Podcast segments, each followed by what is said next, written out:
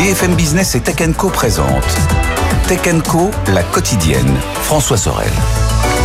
Et un grand bonsoir à toutes et à tous, 20h pile en ce mardi soir très heureux de vous retrouver. J'espère que vous avez passé une bonne journée.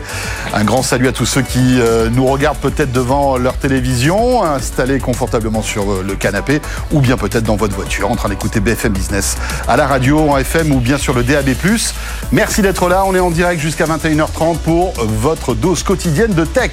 Avec ce soir, justement, dans Tech Co, la quotidienne, eh bien, ils ont eu chaud. Bing et e-message passent au travers de, des fourches codines de l'Europe avec le DMA. On va en parler dans quelques instants. Yann Lequin, vous le savez, euh, le pape de l'intelligence artificielle a été récompensé dans le magazine Time. On va y revenir, c'est l'une des stars de l'IA, euh, c'est clair. Et puis l'ARCOM qui veut réunir sur la TNT, toute la TNT dans une application qui pourra arriver gratuitement sur toutes les téléconnectées. C'est une petite révolution car l'ARCOM est là pour faire vivre et perdurer la télévision numérique terrestre qui, vous le savez, est en perte de vitesse euh, à cause évidemment de l'IPTV. Ce sera tout à l'heure aux alentours des 21h15. Merci d'être là. Bienvenue à vous toutes et à vous tous. C'est Tech Co, la quotidienne. Tech Co, la quotidienne, le débrief de la tech. Le débrief de l'actu tech comme chaque soir avec évidemment des personnalités qui sont là pour réagir à toute l'actualité. Marjorie Paillon, est avec nous ce soir. Salut Marjorie. Bonsoir, je suis avec vous ce soir en effet. Et ravi de te retrouver. Mais moi aussi, je suis ravi. Voilà, journaliste spécialisé tech que vous connaissez bien, bien évidemment. Frédéric Simotel est avec nous aussi. Salut Fred. Salut, bonsoir. Journaliste à BFM Business. Et Alexandre Lebrun qui est avec nous. Bonsoir Alexandre. Bonsoir. Cofondateur et président de Nabla et ancien chercheur en intelligence artificielle chez Meta. Intéressant. Euh, chercheur en intelligence artificielle chez Meta. On va évoquer Yann Lequin que tu connais personnellement. Euh, il a investi euh, dans ta start-up et tu pourras nous, nous raconter un petit peu ben voilà, ce que tu penses de ce grand monsieur de l'intelligence artificielle puisque c'est l'un des sujets qu'on va évoquer ce soir. on va parler aussi de Marina Ferrari. on commence à prononcer ce nom assez régulièrement dans Tech Co. en fait, c'est notre secrétaire d'État au numérique hein, qui a été fraîchement nommé. Euh, je crois que tu as un petit peu révisé son parcours, Marjorie. Tu nous en diras un petit peu plus. J'ai surtout révisé l'historique des ministres délégués et secrétaires d'État numérique. Tu vois, c'est édifiant. Ça, c'est assez étonnant. Et puis en plus, elle est en fait, on est rétrogradé. Hein. Enfin, toute la thématique de la, du numérique est rétrogradée. Rappelons que. Et non, tu vas voir pourquoi. Bah, tu vas nous expliquer le suspense, les amis. Avant, vous, aviez peut-être envie de zapper, mais là, c'est fini. Vous n'avez plus envie. euh, et puis, on parlera aussi avec toi, Fred, entre autres, de cette cyberattaque de l'hôpital d'Armentières. Hein. Euh, et puis bien sûr de tous ces débats liés au cloud qu'on évoque régulièrement entre les clouds US et le cloud européen. Bref, que des bons sujets et on va peut-être commencer par Bing, Microsoft, donc et e-message, euh, Apple, qui doivent souffler quand même. Alors ils ne peuvent pas euh, perdre à tous les coups ni gagner à tous les coups. On sait que voilà Apple est quand même franchement au kikiné avec l'Apple l'Apple Store alternatif qui, est, qui va être obligé d'être lancé là à partir du 7 mars. Mais c'est une bataille et non des moindres qu'Apple a, remporté face à la Commission européenne concernant e-message, parce que pendant un moment, si vous êtes un fidèle de Tech Co, on en a parlé, e-message allait peut-être rentrer dans le DMA, et là c'était la catastrophe, parce que e-message devenait à ce moment-là une messagerie, on va dire, indispensable, et elle aurait été obligée d'être interopérable avec les autres, voilà. avec WhatsApp, avec Messenger, avec Telegram, et ça Apple ne voulait surtout pas en entendre parler. Il mmh. faut rappeler en deux mots, hein, le DMA donc entre en vigueur vraiment le 6 mars, donc on est... Oui, le Digital Market Act. Voilà, Digital Market Act, donc euh, ça fait partie de toutes les, les mesures prises par... Euh, par Thierry Breton pour euh, essayer de réguler un peu ces grandes plateformes. Il y a 22 plateformes qui sont, euh, qui sont concernées. Et le DMA, en gros, le, but, c'est que chacune des plateformes ne, ne, favorise pas ses propres services. Voilà, je résume en trois mots. Après, il y a tout un tas de, de, de, sous, euh, de, sous, de sous-titres, de sous-fonctions. Oui, de tiroirs. Voilà. Mais voilà, de sous-tiroirs, de tiroirs. Mais voilà, le gros, c'est ça, c'est qu'il n'y ait pas d'abus de position dominante. Et puis donc, ben, on a estimé, enfin, la Commission européenne a estimé qu'aujourd'hui, que ce soit Bing, que ce soit iMessage. Donc Bing, c'est le moteur de recherche de Microsoft. iMessage, c'est donc tu l'as dit, la messagerie Apple. N'avait pas suffisamment de, position marquante, n'avait pas suffisamment d'utilisateurs pour être considéré comme ayant une position dominante par rapport à Bing, par rapport évidemment à celui que l'on utilise tous certainement, c'est Google, et puis de l'autre côté iMessage par rapport au, WhatsApp et, et autres messageries. Donc voilà, donc ils sont pour l'instant passés sous le radar, mais attention, euh, le, alors notamment pour Bing, parce que Bing avec euh, OpenAI, tout est un, alors, Bing, rappelons-le, moteur de recherche de, de Microsoft, qui de la même manière, voilà, euh, a dit mais attendez, vous savez, on n'a pas beaucoup d'utilisateurs. On fait que 3% du marché. Ce qui est vrai en plus. Ils ont raison. Enfin, par rapport à Google, c'est vrai que c'est vraiment des. des avec OpenAI, ils vont peut-être remonter un peu. Donc, ça, donc ça, veut dire que c'est pas c'est pas gravé dans le marbre. Non, non, non. Aujourd'hui, la, Commission européenne dit, le dit bien, mais vous savez, tout ça est propre à évoluer. De même si le message et on surveille. Elle passera sous les radars. Enfin, voilà, Donc vous n'êtes pas pour l'instant dans la fameuse liste des contrôleurs d'accès, des gatekeepers, qui sont particulièrement concernés par le DMA à Exactement. partir du 6 et 7 mars. Hmm. J'ajoute juste une info au résumé parfait de Fred, c'est la barre des 45 millions d'utilisateurs. C'est vraiment le chiffre clé qui permet à la Commission européenne... Et dès qu'on dépasse ce chiffre, on est cuit. Exactement, sur le fait de savoir si on est un service numérique essentiel et donc si on tombe sur le coup, sous le coup d'ailleurs, sur et sous en même temps du DMA ou pas. Et, souvenez-vous quand même vraiment des 48 heures qu'on a vécues avant la première publication de la fameuse liste noire des gatekeepers de Thierry Breton, où on avait Apple qui disait mais non, je vous jure, monsieur l'agent, iMessage, vraiment, on a très très peu d'utilisateurs en Europe. Vraiment, je, vous jure, tellement pas, on fait pas 45 millions. Pour une, fois qu'ils sont dans ce sens-là, pour une ah c'est pour ça que c'était assez drôle. Mais ce qui est intéressant, c'est de voir encore une fois que finalement Apple, et on verra, puisque Thierry Breton a promis de répondre sur mhm. la démonstration d'Apple sur l'Apple Store, puisque son Apple Store est évidemment concerné par le DMA, euh, et on en a beaucoup parlé sur ce plateau. Et les propositions d'Apple ne plaisent pas à tout le monde. Pas fort, oui, à une grande majorité euh, d'acteurs euh, notamment. Mais ce qui est intéressant, c'est de voir que finalement la Commission essaie aussi de montrer qu'elle peut être mesurée. Elle donne certains bons points, ou en tout cas, elle accorde une certaine clémence sur une certains souplesse sur certains sujets. Sur d'autres. Mais est-ce que c'était pas aussi finalement, est-ce que c'est pas une stratégie de la part de la Commission européenne? Elle pouvait pas attaquer euh, peut-être Apple sur tous les sujets. App Store, USB-C, euh, e-message, ça aurait fait beaucoup quand même, non je, pense qu'ils ont vraiment mis tous les services euh, de, de toutes ces grandes plateformes euh, sur, sur une table et puis ils ont regardé mhm. point par point. Je pense pas qu'ils aient cherché à. Au contraire, hein, s'ils avaient pu frapper à fond sur Apple, ils auraient. Tu crois Je, pense que ce qui a sauvé iMessage, c'est normalement le DMA, ça protège l'accès des entreprises aux consommateurs. Et en fait, Apple a dit iMessage, c'est entre les gens principalement. Et donc, euh, si on compte l'usage business, il est très faible. Et puis, n'oublions pas que Apple, malgré tout, a fait un effort avec l'arrivée du RCS, mmh. euh, qui, rappelons-le, est ce SMS, ce super SMS universel, qui marche aussi bien sur les smartphones Android mmh. et bientôt sur les smartphones Apple.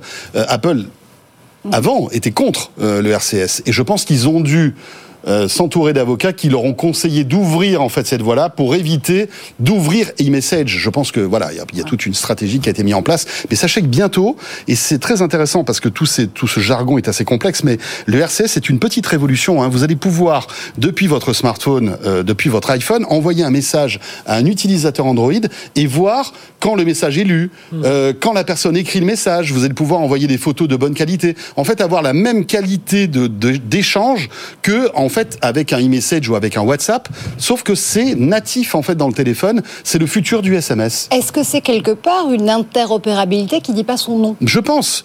Et je pense que si Apple n'avait pas lâché sur le RCS, mhm. peut-être que l'Union européenne l'aurait attaqué sur le e-message. Ce, qui, est marrant, ce qui est marrant, c'est qu'ils aient tous un peu rechigné. Alors euh, oui, rechigné dans un, on, comprend euh, le, le, côté commercial, mais que finalement, dans le sens, quand on voit le sens vers lequel va l'informatique depuis ses débuts, on est quand même toujours à ouvrir davantage. on a toujours certains qui ont réussi à, s'engouffrer dans la, dans, la, dans, la, dans la brèche et puis avoir une position archi-dominante. Euh, je pense à Office dans euh, l'univers de, de, la bureautique. Mais euh, Office est quand même compatible avec OpenOffice. Enfin, voilà, ils se disent tous que finalement, il faut qu'on soit... Et puis, que le meilleur gagne, quoi, quelque part. Donc... Ouais, on Voilà, verra. que On- la meilleure mar- politique marketing, que la meilleure euh, puissance euh, voilà tarifaire, euh, les offres. Donc ça, il y, a- il y a un côté marché assez assez ouvert. Je trouve. Après, on rappelle, il y a quand même 22 plateformes qui sont concernées par le DMA et que les amendes peuvent aller jusqu'à 20% du chiffre d'affaires. Ouais, ouais, mondial. ouais. C'est quand même dissuasif. hein. Ça peut. Ça peut. Euh, un mot encore pour Bing. Hein, ce que, ce que, en fait, Microsoft avait peur, c'est que euh, Bing soit obligé. Enfin, parce que je sais pas si vous avez l'habitude d'utiliser Windows, mais quand vous êtes dans l'univers Windows, dès que vous lancez un lien Internet, ça vous lance Bing automatiquement. En tout cas, le Ouais, navigateur Edge, et vous arrivez sur Bing. Si on si l'a pas si on l'a pas configuré, oui. Voilà, une histoire qu'on a connue il y a 20 ans, euh, à l'époque d'Internet Explorer, finalement. Et je pense que Microsoft avait peur, en fait, que cette histoire se répète Puis OpenAI, comme il y a Voilà. OpenAI aujourd'hui avec Mm. Bing. euh, Mais à l'époque, Internet Explorer était le leader incontesté des navigateurs. Aujourd'hui, Bing est loin d'être le leader incontesté des moteurs de recherche. Oui, encore une fois, le, le chiffre des 3% de part de marché euh, qui est avancé, il Voilà, est réel. hein. siffle la fin de la récré, en fait, hein, euh, concernant ce sujet. On a terminé là-dessus. On va voir comment tout ça évolue. Je suis très très très curieux de voir comment Apple va réagir avec euh, la mise à jour, la prochaine mise à jour qui va permettre d'installer des App Store alternatifs. Et je serais très curieux de voir si euh, Meta, par exemple, va, va lancer euh, un App Store alternatif, si euh, Amazon va lancer un App Store alternatif, si Google va lancer un, si Epic va lancer son propre euh, store de jeux ou Microsoft. Euh, on va voir. Tout ça est, est passionnant. Je pense que ça va être tellement verrouillé derrière que pour les développeurs. Ouais, ouais, ouais. Et certains disent que c'est tellement complexe que Non, verrouillé, finalement ils vont enfin, même pas. Sans connaît ça sans doute mieux que nous au niveau technologique, mais je pense que au niveau marketing, enfin, il va y avoir une telle pression sur les développeurs, ils vont dire ah t'es sur le magasin Meta, bah tiens, euh, tu seras plus en, en bonne position chez nous, on va un peu te. Enfin, je pense que ça. Et va puis être- au-delà de ça, il y a vraiment la question qui reste toujours la même hein, et centrale, c'est celle de l'utilisateur et de l'utilisatrice finale. Est-ce qu'on va avoir envie d'aller sur un, un- un store alternatif c'est la question que j'allais avec, vous la poser, avec la protection des datas, hein, quand même, il y a une sécurité des données quand on est chez Apple ou. Ouais, C'est mais typiquement l'argument sur lequel joue Apple hein, depuis le départ. Apple répond sécurité, sécurité, sécurité. C'est pour votre bien. Non, mais ça veut dire que demain, il y a un App Store euh, alternatif qui vous permet, par exemple, je sais pas, moi, d'avoir trois mois euh, gratuits à Spotify ou de payer moins cher vos, vos abonnements. Vous n'irez pas parce que c'est pas le store d'Apple et vous serez prêt à payer plus cher ou avoir moins de services parce que c'est la sécurité du store d'Apple? C'est toute la question. Vraiment. Toi, Marjorie, Je- alors, tu tu sais pas là aujourd'hui. euh, Je n'en sais strictement Ouais. rien en tant que consommatrice et en tant qu'utilisatrice. Moi, je pense qu'Apple va vérifier quand même tout ça. Je pense qu'il y aura quand même une, un- des éléments de sécurité. D'ailleurs, ils l'ont dit. Hein, ils ont dit, euh, voilà, on, on, on, on- on checkera les applications qui seront installées. Et d'ailleurs, ils, le checkent pourquoi? Parce que on sait qu'à partir de 1 million de téléchargements, ils prendront 50 centimes sur chaque, euh, sur chaque appli euh, téléchargée. Alexandre, je ne sais pas si tu es utilisateur d'un iPhone ou pas. Je suis, ouais. Alors, s'il y a un. App Store alternatif demain, tu Bah, iras voir un je peu ou jeterai dessus pour voir euh, si ça marche ou pas. Non, je pense que les boîtes comme Epic ou, euh, ou Meta ont une chance. Ils savent, ils savent faire ça. Ils ont des, par exemple, si je suis sur Epic et qu'il y a des jeux euh, incroyables euh, et que c'est plus simple euh, et que je suis gamer, je vais aller sur l'App Store d'Epic sans me poser aucune question. Donc je pense que les, les App Store thématiques euh, Ouais, voilà. verticaux ont une chance. Ouais. En fait, il faudrait qu'il y ait du contenu inédit qui n'est pas sur l'App. Store. En fait, Et une marque, c'est ça qui euh, fera. une marque que je connais déjà et qui Et voilà. me met en Qui confiance. me rassure. Ouais, exactement. Tout à fait. Ouais, même et des- Microsoft même des, euh, des App Store beaucoup B2B, hein. Oui, des App Store voilà, B2B. Avec euh, toutes les applications de, de comptage. je sais pas. En effet, On en peut effet. avoir dans le monde. Ouais. Spotify aussi, hein, qui rêve d'avoir euh, son, appli euh, sans les fourches codines d'Apple. Salesforce pour avoir tout à fait son, Eh son, oui. son App Store. Mais c'est vrai que je pense qu'en B2B, ça risque de marcher Ouais. quand même. Hein. Euh, on verra bien. Ça arrive le 7 mars prochain. C'est dans très très peu de temps. Euh, dans l'actualité aussi, alors vous avez peut-être vu cette vidéo qui était quand même assez étonnante. Ce pauvre robot taxi errant comme ça dans les rues de San Francisco, en flammes. Jaguar, hein, quand même. Oui, mais bon, c'était un robot taxi quand Ouais, même. c'est un robot taxi. Euh, évidemment, alors Robot Taxi, rappelons-le, hein, c'est une expérimentation qui dure depuis pas mal de temps euh, à San Francisco, qui a des hauts et des bas, hein, euh, parce que c'est compliqué, on le voit. euh, et alors le problème, c'est l'impopularité de ce type de de- d'innovation. et ce qui est arrivé euh, là euh, il y a quelques jours est assez, on va dire, évocateur de l'ambiance et de la défiance d'une certaine partie de la population envers les nouvelles technologies. Imaginez, cette voiture roule, et bien d'un coup, il y a toute une toute une, une foule qui se tourne autour, enfin qui se, qui voilà, qui se, qui se met autour de la voiture et qui euh, casse la vitre et Il- qui il jette déjà- en fait un cocktail Molotov ou enfin je sais pas quoi, quelque chose qui fait prendre en flamme la voiture de l'intérieur. Ils avaient déjà protesté une époque, ils mettaient un plot sur le capot. Ouais. Ça, ça bloquait la voiture. Ah, C'était un feu d'artifice, me dit Léa. Bah oui, au moins que ça s'est terminé en Parce qu'on beauté. était aussi en pleine célébration du Nouvel An lunaire dans un quartier, euh, Oui. notamment euh, de Bien San sûr. Francisco. Mais bon, où, ça a été euh, fait délibérément. ça a C'est été pas un feu d'artifice qui est parti tu sais, euh, moi, accidentellement, je, tu vois. Je sais pas vous, mais quand j'ai vu ces images, ça m'a beaucoup rappelé. C'est pas chouette pour Alphabet pour le coup, parce que c'était aussi chez eux. Ça m'a beaucoup rappelé la fronde anti-Google Glass qu'on a vécue il y a quelques années, où on avait un rejet massif de Oui. cette technologie, où les, les- les quelques utilisatrices et utilisateurs de Google Glass se faisaient arracher leur Google Glass dans la rue, quand même, et où on avait ce geste physique, vraiment de, de, Oui, oui, oui. De défiance vis-à-vis de ces technologies-là parce qu'on n'arrivait pas à comprendre si on pouvait les maîtriser ou pas. En l'occurrence, San Francisco, c'est un véritable laboratoire pour les véhicules autonomes. Euh, la ville de San Francisco a autorisé la mise en service de robotaxis, que ce soit euh, chez Waymo ou que ce soit euh, Cruise. Cruise, c'est la, la, la filiale justement véhicule autonome de, de GM, de General Motors. Oui, qui, Euh, qui a du plomb dans l'aile. hein. du coup s'est arrêté parce qu'ils ont eu trop d'accidents et que surtout ils ont eu un retrait de leur licence par la ville de San Francisco. Mais depuis 2023, les robotaxis sont légalisés dans San Francisco. En l'occurrence, Waymo essaie d'étendre leur service à Los Angeles, à Phoenix Mhm. aussi et à Austin. Donc dans plusieurs États Qui avec sont des villes plusieurs différentes, hein, législations en dif- configuration, qui avec les des- grandes avenues, des complètement turbo. euh, enfin bon, et qui, ont, qui dépendent aussi d'États américains différents, avec donc des législations là aussi, là aussi différentes. Donc c'est intéressant de voir ce qui est en train de se passer. Est-ce qu'on va avoir encore ces- cette répression et finalement cette défiance hein, massive vis-à-vis de ces outils? Et c'est notamment parce qu'on on ne sait pas si on peut les maîtriser ou pas en l'occurrence. Mhm. Mais c'est.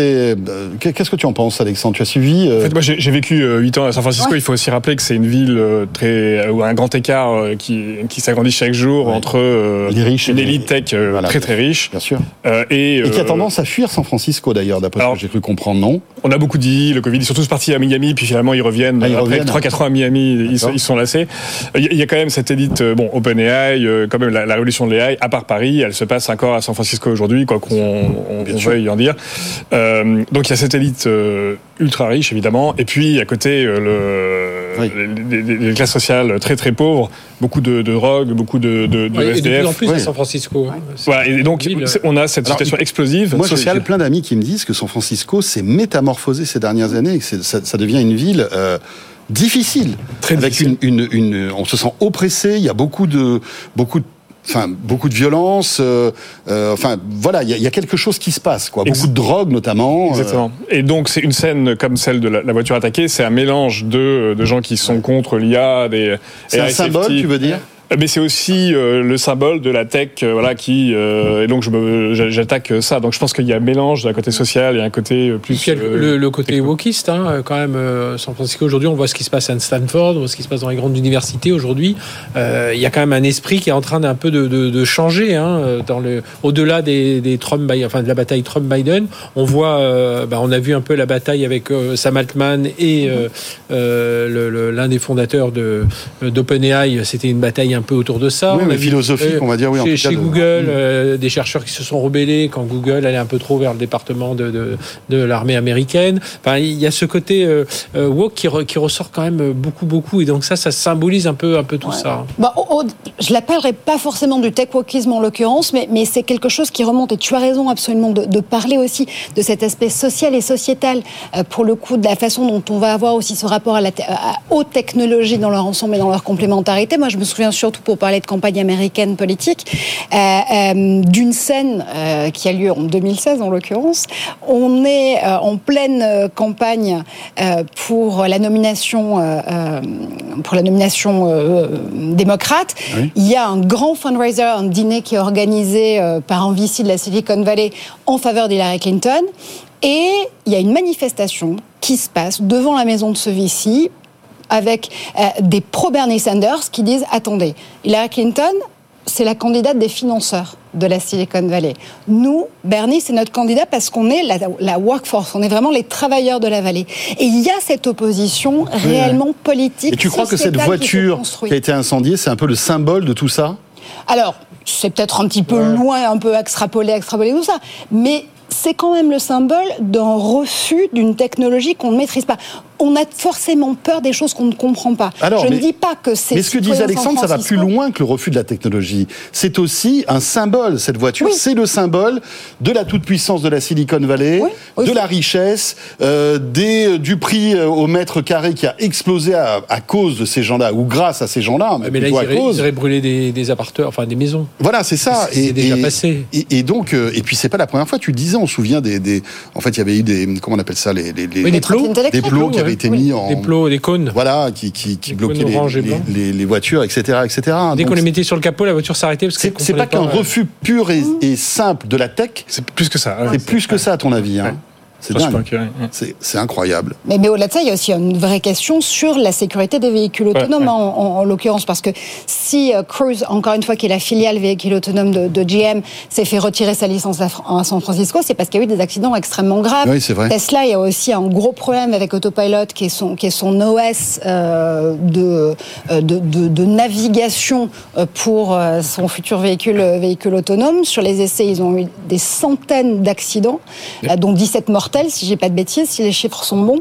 Euh, donc on a des vraies questions sur la sécurisation pure et dure. Oui, mais après l'autopilot, euh, il y a des, il- ça fait des milliards de kilomètres. C'est toujours pareil. C'est toujours les statistiques Après- finalement. Ouais, mais tu as a- des accidents et, je, je crois qu'il y a eu plusieurs études qui sont indépendantes et qui prouvent que finalement 796 l'autopilot. 796 accidents euh, avec l'autopilot, alors plus ou Oui. moins grave. Ouais, mais sur des Donc, milliards de 17 kilomètres. mortels. Si, si, oui. si, si c'est tu plus compares choquant ça- si c'est l'IA qui a un accident, c'est voilà. plus choquant que si c'est les mains. Mais Oui, sur la mais, stat, mais- c'est sûr. mais alors. si, tu compares ça à une conduite humaine, en fait, il y a moins de- d'accidents avec l'autopilot qu'avec une conduite humaine.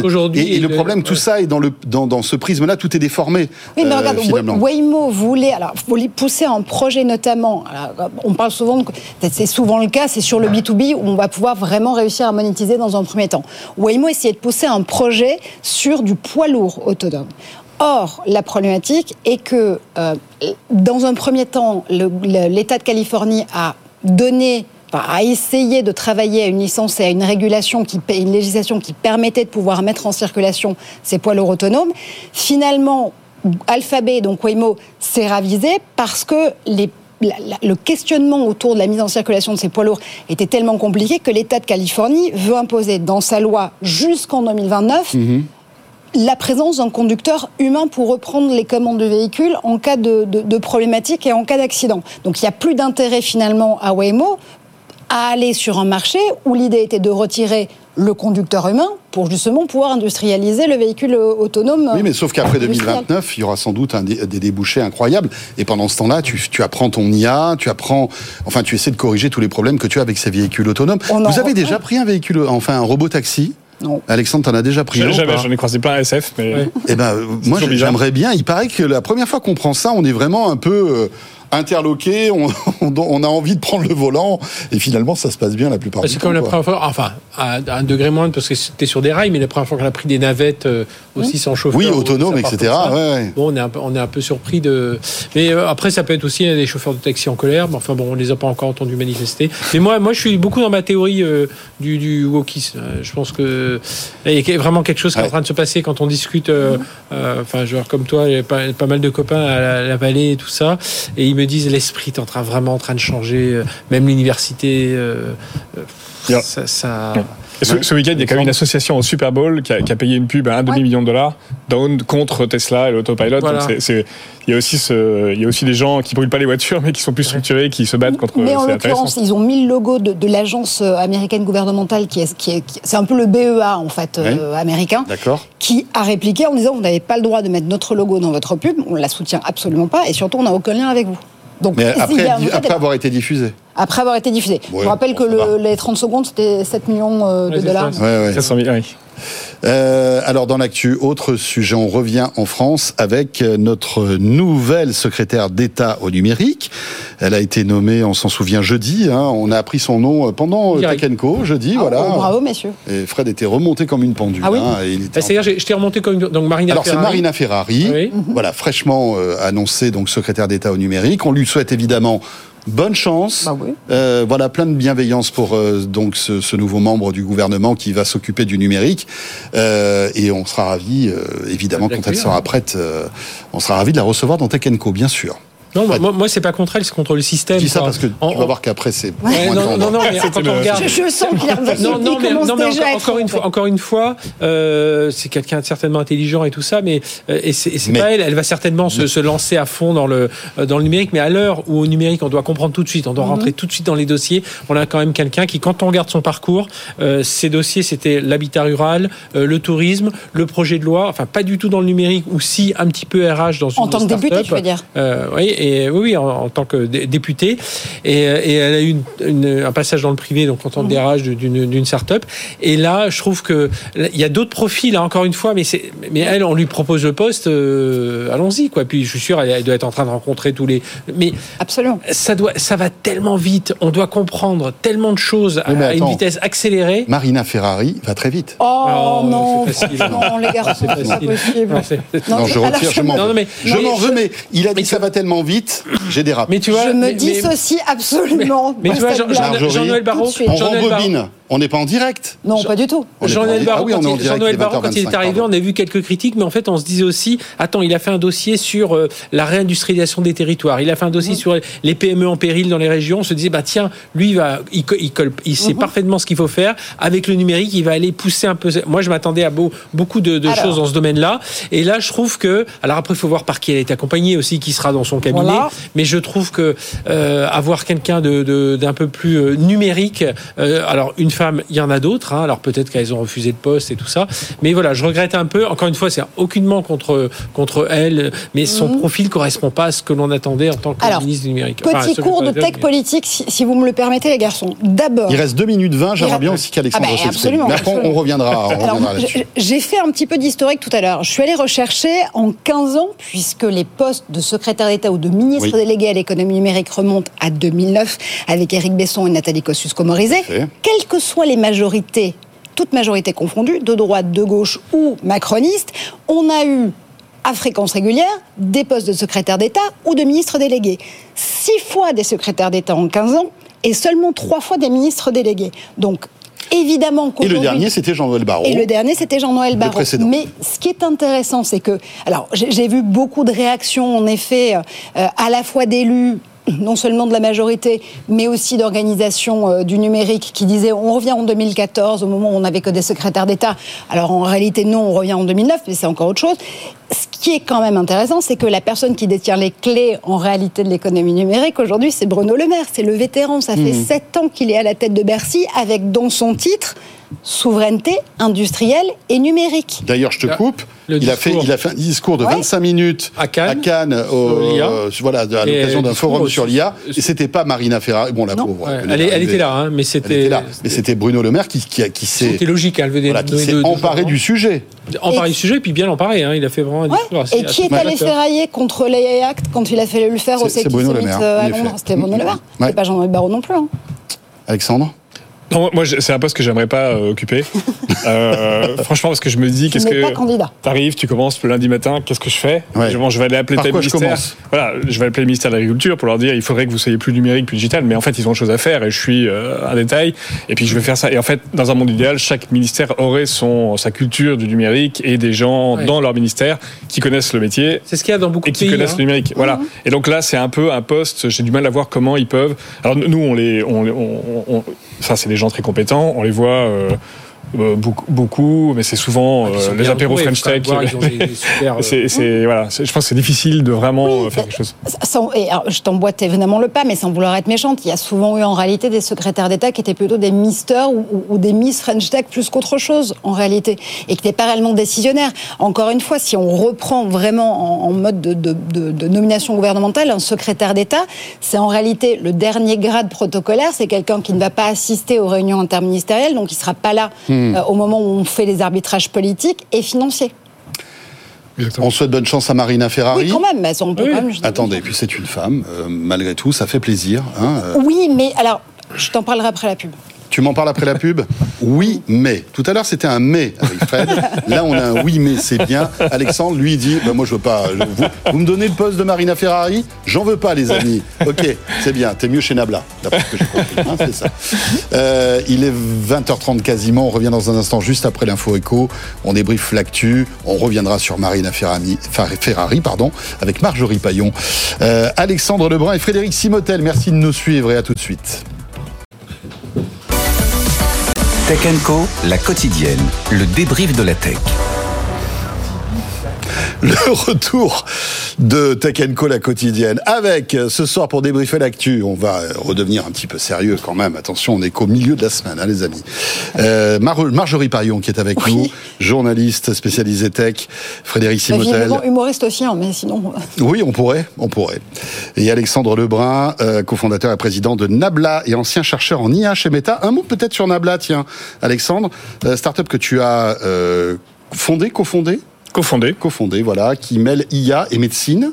C'est ça? Exactement. Tu peux nous en dire juste un petit mot? Oui, on fait un assistant d'IA au service des médecins voilà. euh, pour leur permettre de se débarrasser des 50% de leur temps qu'ils passent à les papiers euh, et autres euh, tâches administratives. Voilà, du concret, du direct. Voilà, tu étais chez Meta pendant plusieurs années.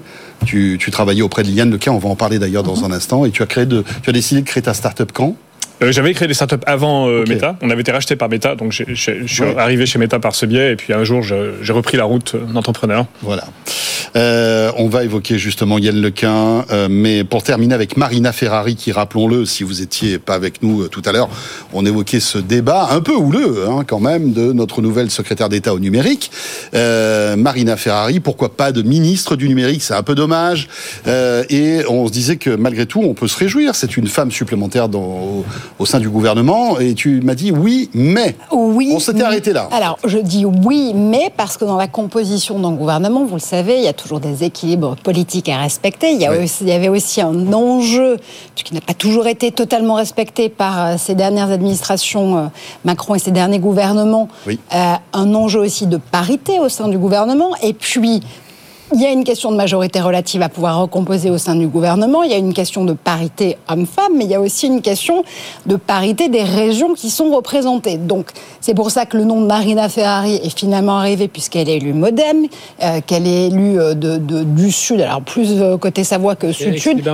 mais, mais du coup, voilà. Et, et qui, moi, en réalité, me, me met pas en colère non plus, mais ce que je trouve dommage, c'est que du coup, on est allé la chercher pour cette raison-là, en disant, en plus, c'est formidable, c'est génial, c'est une femme, mettons-la à l'économie numérique. Oui, mais non, on a besoin de gens compétents à l'économie. Je ne dis pas qu'elle n'est pas compétente, en l'occurrence, Marina Ferrari. Elle a été RH, notamment dans euh, la start-up qui a euh, eu euh, la, a assuré la création de tous anti-Covid. Je ne dis pas qu'elle est incompétente, c'est pas du tout mon propos. Je dis juste que c'est dommage que, in fine, il a fallu trois semaines, mais trois quel est le semaines pour nommer des Quel secrétaires d'État et que finalement on en arrive à ce nom-là alors que pardon mais quand on a tous reçu la nomination et le communiqué de l'Élysée, je pense qu'on s'est tous dit qui est Marina Ferrari. Donc, et, bon, ça, c'est pas, pas, le problème de savoir qui c'est. Oui, mais ça, ça, pourrait très bien il y a aussi. Plein, euh... il, y a, il y a énormément de femmes incroyables, compétentes. Vous aviez Elisabeth Moreno tout à l'heure sur ce plateau qui a été euh, oui. elle-même euh, dans, qui a fait dans un des gouvernements gouvernements il y a quelques années. qui est aujourd'hui la présidente de, oui, qui aujourd'hui est la présidente de Femmes Numérique, qui est une association incroyable. Peut-être qu'elle a été sollicitée, peut-être qu'elle a refusé. Hein. Je, je, pense que oui, mais qui, voilà. qui, qui, fait des choses tous les jours incroyables en l'occurrence pour faire progresser la question des femmes mmh. Dans la tech dans les sciences, dans les maths. On a besoin de 400 000 talents, 400 000 talents d'ici 2030 pour pouvoir euh, réussir à, à, boucler le gap en matière de talents dont on a besoin. Je rappelle qu'aujourd'hui, le monde de la tech, il y a 72% d'hommes, 28% de femmes. Oui, voilà. c'est clair. Bon, encore une fois, bonne chance à Marina oui, Ferrari. Oui, mais bonne chance, bonne oui, chance. Sinon, les profils, il faut, euh, avant oui. tout, il faut un, un, un ou une scientifique. Moi, je pense que sur le numérique, il faut quelqu'un qui, qui mmh. malgré tout, comprenne. Ouais, mais est-ce qu'ils ont les codes pour s'exprimer, pour euh, évoquer tous ces sujets? C'est ça le problème. As, mais tu as des gens parmi les politiques qui sont des, oui. qui, qui, ont fait, qui, oui. qui sont des scientifiques, hein, qui, qui sont, qui vivent, qui baignent. Cédric Villani, en l'occurrence, euh, il a été député. Euh, mmh. C'est un de nos plus grands mathématiciens. Je pense, ça, et... non? Je pense qu'il faut un pouvoir politique fort. tu parlais de Bruno Le Maire, mais il faudrait. Mmh. Et je pense que sans pouvoir politique fort, c'est un, un, poste qui est impossible à exercer. Oui, c'est sûr. Oui. Oui, Oui, les arbitrages. faire ils sont- entendre. Donc il faut les- à la fois le pouvoir politique et la compréhension d'un texte qui c'est l'intersection en général. C'est Mais- mais- moi- ce qui- ce me sidère, c'est que c'est surtout à l'heure actuelle où, où c'est un, un vrai, un, un vrai combat. Quoi. Oui. On voit les investissements, on entend Sam Altman hier, on en parlait ici même, qui veut investir de 5, de 5 à 7 000 milliards. Donc euh, pour une espèce de grand, c'est euh, André Le Scrupéry qui disait une sorte de projet Apollo euh, à l'échelle donc de, de l'IA. Euh, il y a des investissements colossaux à faire, il y a des choix à faire. Et là, il faut des gens voilà, qui aient ce pouvoir politique, qui aient cette connaissance. Alors après, peut-être que oui, Bruno Le Maire doit juste, et elle va s'occuper un peu de, de- de quelques, sou- quelques sujets régaliens, et c'est lui qui va, et en, en faisant ce discours sur l'IA, c'est peut-être. Et qui plus est, c'est le jour où on soulignera plus que c'est une femme qu'on aura gagné. On aura l'occasion de reparler de Marina Ferrari, je vous le promets, parce que vous êtes impatient, encore une fois, de remettre le sujet Et de sur la la table. Voilà, Bah il oui. l'a rencontrée, bien sûr. Elle est la bienvenue, rappelons-le. Euh, dans l'actu, il y a aussi, euh, eh bien, à Cocorico, on peut le dire, la nomination au Time 100 Impact Award. Je sais pas comme, si c'est comme ça qu'on prononce. Oui, c'est un, prix qui a été créé par le Time, par, par Time et en 2022. en là, pour- 2022, pour vraiment- qui est là pour euh, récompenser les personnes qui ont eu un impact significatif sur leur industrie et plus généralement sur le monde. Et donc dimanche dernier, il y a eu une, une grande euh, voilà, remise des prix, etc. Euh, Et euh, elle a mis euh, à l'honneur quatre acteurs de l'IA Karim Beguir, Sugwen Chung. First Butterfield et notre Yann Lequin national, euh, qui, rappelons-le, est euh, voilà une star de l'intelligence artificielle. Hein. Il est né en 1960. Euh, il est rentré, en fait, dès 1988, il était à fond dans l'intelligence artificielle. Dans les années 60, parce que je crois qu'il est né, il doit être de 68. ou- Enfin, moi, euh, je, je lis près. Il est né en 1960. Il est né en 60, ouais, ouais. Voilà. Non, non, ah, je croyais qu'il était plus. Non, non, c'est les années jeune. 80, Jeune que ça. le- les bases qu'il a posées. Voilà. c'est les D'accord, années ah ouais, 80. excusez-moi, Voilà, je croyais fin des années qu'il était- 80, je il se lance vraiment dans l'intelligence artificielle. plus jeune que ça. Et ben tu vois comme quoi. Mmh, hein. ouais. Euh, c'est comme toi, Fred. On te donne au moins 20 ans de moins. Ah, Euh, on va pas rentrer dans ce dans ce détail. Euh, et alors, ce qui est intéressant, Alexandre, c'est que tu connais bien euh, Yann Lequin euh, parce que, rappelons-le, tu as travaillé pendant plusieurs années chez Meta dans la branche intelligence artificielle. Yann Lequin qui dirige cette branche depuis 2013. Donc, forcément, vous vous connaissez bien. Voilà, j'ai le, le privilège de d'avoir croisé, de connaître Yann. Euh, donc c'est vraiment Plus le que Mbappé. croisé. Plus voilà, c'était mon, mon, mon responsable, mon, mon patron chez, chez Facebook, chez Meta. Euh, Yann, donc c'est le, le, le Mbappé de l'IA. Hein, c'est la, la superstar. On en parle peut-être moins en France qu'ailleurs. Quand il va en Asie, il est arrêté dans la rue pour signer des autographes. Non, c'est pas vrai. Ah, Dans, dans à Séoul, à Tokyo, ça lui arrive euh, régulièrement. Et euh, il a eu en 2018 le, le, le Alors prix Turing. qu'ici, euh, bon, Ici, un peu moins. Euh, ça, ça pourrait changer, mais euh, il a eu le prix Turing, je veux rappeler, hein, qui est le- l'équivalent du prix Nobel. Il n'y a pas de prix Nobel en informatique, donc c'est ce, ce- ce Turing Award qui joue le rôle. En 2018, euh, il est considéré comme un des trois pères fondateurs de, de tout ce qu'on utilise aujourd'hui dans l'IA. En fait, les bases théoriques ont été posées dès les années euh, 80, à la fin des années 80, par Yann et, et deux autres chercheurs. Et en, voilà, en 2013, euh, Zuckerberg l'a invité à dîner, lui a dit Tu voudrais pas venir chez Facebook? Donc il, il a gardé son poste de prof C'est à- important ça, ce que tu dis. Oui, très Il a bien. gardé son poste ah, propre. voilà, donc 50% à NYU, à, New York, l'université de New York, euh, et 50% euh, responsable de l'IA pour Facebook. Je pense que c'est- c'est la raison pour laquelle, à mon avis, les, les meilleures équipes de recherche en IA euh, dans, dans le monde sont accords chez Meta aujourd'hui. Et voilà, et juste ce que je voulais préciser, c'est euh, beaucoup de gens se disent ah on perd les talents, il est parti en France, il est parti aux US, il avait 28 ans, euh, il est jamais revenu, euh, c'est la fuite des cerveaux, etc. En fait, grâce à Yann, Facebook a, a choisi Paris pour ouvrir son laboratoire de recherche en IA, euh, faire. c'est lui qui a imposé ça. hein? Alors, c'est- c'est- alors, Parce que jamais que il c'est- l'aurait fait sans lui.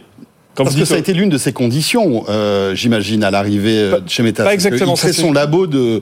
Non? Non, les labos, les premiers étaient à New York et à, à Menlo Park en Californie. Euh, quand vous dites euh, France à des grands groupes américains, ils disent oh là là, Ouais. loi du travail, ça va être compliqué, etc. J'y vais pas. Euh, et d'autres raisons. Et donc Yann a, a fait pression après. Facebook a raté le rachat de DeepMind en Angleterre. Donc Google s'en a emparé. Donc ça a été un moment où ils se sont dit il faut qu'on qu'on prenne le reste de l'Europe, on va à Paris. Donc c'est grâce à Yann que ça s'est fait. Et c'est devenu le plus gros, euh, les plus prestigieux labos de recherche de, de, de Meta. Et aujourd'hui, vous avez euh, plein de, de startups géniales qui SM de, de ça. Je vais pas parler de Nabla parce que c'est la mienne, mais euh, le mais t'en as parlé tu- tout à l'heure. tu en fais. Tu en partie. mais, mais, euh, beaucoup plus, euh, beaucoup mieux, beaucoup plus euh, ambitieux, etc. Mistral, hein, euh, Mistral qui, qui, à mon avis, un jour va réellement concurrencer OpenAI, euh, sort aussi de, de ce labo, etc. Donc il faut voir le long terme. La fuite du cerveau, c'est aussi à quel moment on retrouve euh, un impact euh, national. Et là, je pense que c'est exactement ce qui est en train de se passer. J'ai une question à te poser justement. Tu, tu parles de Mistral. Euh, Est-ce qu'il n'y a pas une crainte? Alors Mistral, ils sont hyper brillants, on est euh, d'accord et tout ça, mais qu'on soit, on reste pas trop entre dans un monde d'ingénieurs. C'est sou- souvent ce qu'on a reproché à la France, c'est d'avoir des très bons ingénieurs, mais euh, voilà, qui sont en- un peu en dessous. Et puis tout d'un coup, on a des Américains, des gens qui, qui on connaissent mieux le marketing, qui n'ont pas forcément des meilleurs produits, même souvent des moins bons produits, mais qui eux, bah, ça y est, ils ont fait le, tout ce battage. Et, nous, on commence à entendre cette petite musique hein, chez nous de dire euh, Mistral, attention euh, euh, à trop rester dans l'univers d'ingénieur, à pas vous montrer un peu plus. Et preuve en est, on leur a, avec Léa, notre productrice, proposé 10 fois, 20 fois de venir dans Tech. À chaque fois, c'est une fin de non-recevoir. Ah ouais Ouais. Je sais pas que c'est. Ils ne veulent pas venir s'exprimer sur. Mistral. Et c'est bizarre parce que les boîtes américaines euh, sautent sur l'occasion, enfin Mhm. la plupart des boîtes, et eux restent dans leur, euh, dans leur secret. Et c'est vrai que je rejoins un peu Fred. euh, et bon, on n'en veut pas du tout à Mistral. Ils ont sans doute de bonnes raisons de ne pas venir sur le plateau de Tech Co. Mais ça prouve aussi une posture qui est une posture, une, je trouve une ancienne posture. Le fait de, de voilà, on est, en- on est entre ingénieurs. Les médias, ça nous intéresse pas. On fait notre truc euh, et laissez-nous tranquilles. Mais, mais d'un côté, ça fait partie du job finalement d'expliquer ce qu'on fait, de marketer quelque chose pour justement euh, grandir en fait et avoir un coup de projecteur parfois euh, sur sur le travail qu'on fait. Alors, je, je serais d'accord avec vous pour presque toutes les sociétés et tous les verticaux, tout- mais pas pour Mistral. Leur produit, euh, c'est un large language model. Ça s'adresse aux ingénieurs. euh, et les ingénieurs sont allergiques au marketing. Et euh, Ouais, mais il y a des ingénieurs aussi chez OpenAI qui sont allergiques au marketing, sauf qu'il y a quelqu'un qui leur dit, les gars, euh, bah, moi je vais aller prendre la parole.